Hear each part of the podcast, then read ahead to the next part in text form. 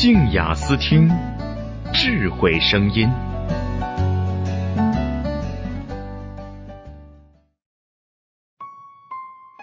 爱与性的实验报告四：聪明者被爱。作者小庄，朗读者梦溪。请叫我 M。对，M。弗列茨朗有部电影就叫这个名字。拿了法兰克福大学经济学博士归来的他，同我在某 whisky 品牌的新品展示会遇见。由于各自带来的女朋友是认识的，正互相颔首致意着，所以我和他非得认识一下不可了。这个女人发饰前卫，身材修长，自我介绍也堪称特别，一眼就看得出不是凡人。三十又三岁。在四大位居要职，智商一百四十二，门萨俱乐部成员，会讲五门外语。从小我就被老师们当做典型天才来培养。二十岁之前的理想是拿诺贝尔奖。相信 M 说的一点没假，因为他刚刚不费吹灰之力解决了两个脑筋急转弯，并且帮我算了一笔投资收益，速度之快令人咋舌。M 是二零零零年离开的，欧洲混一圈，八年后毅然决定回国，原因在于实在喜欢不起来那些异族男，还是希望生个娃娃，黑头发黑眼睛。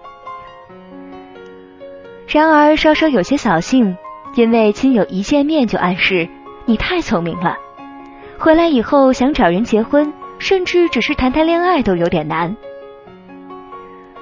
关于这条不美妙的赞美，我表示理解。当今社会，一旦你学历收入高了一点，见识智慧多了一点，就很可能成为天鹅。天鹅及英语 swans 是 strong woman as of no boss，女强人没伴的缩写。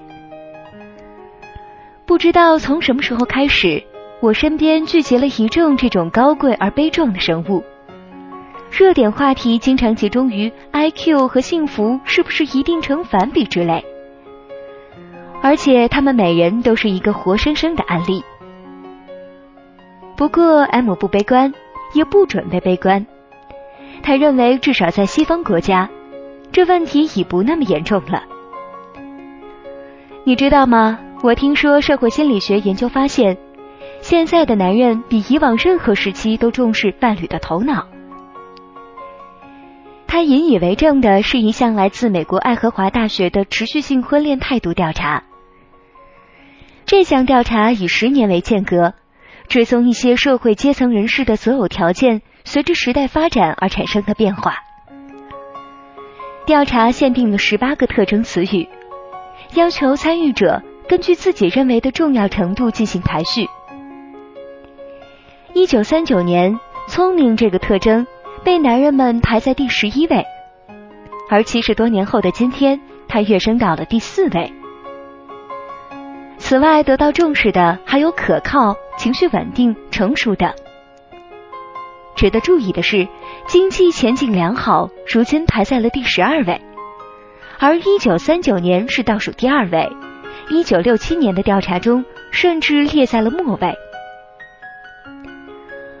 智力以及其他一些用来适应改变环境的品格，通通可以归入能力。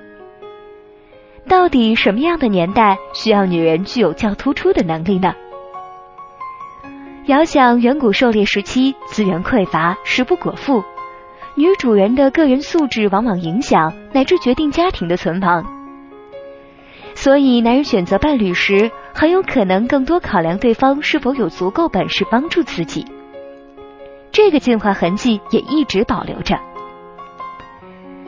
比如，我确实很快想起了一条佐证：据说，在当今粮食短缺国家，腰粗女人嫁得好，因为腰臀比例大，意味着这个女人体内的可地松水平高，这是用来对抗压力的化学物质。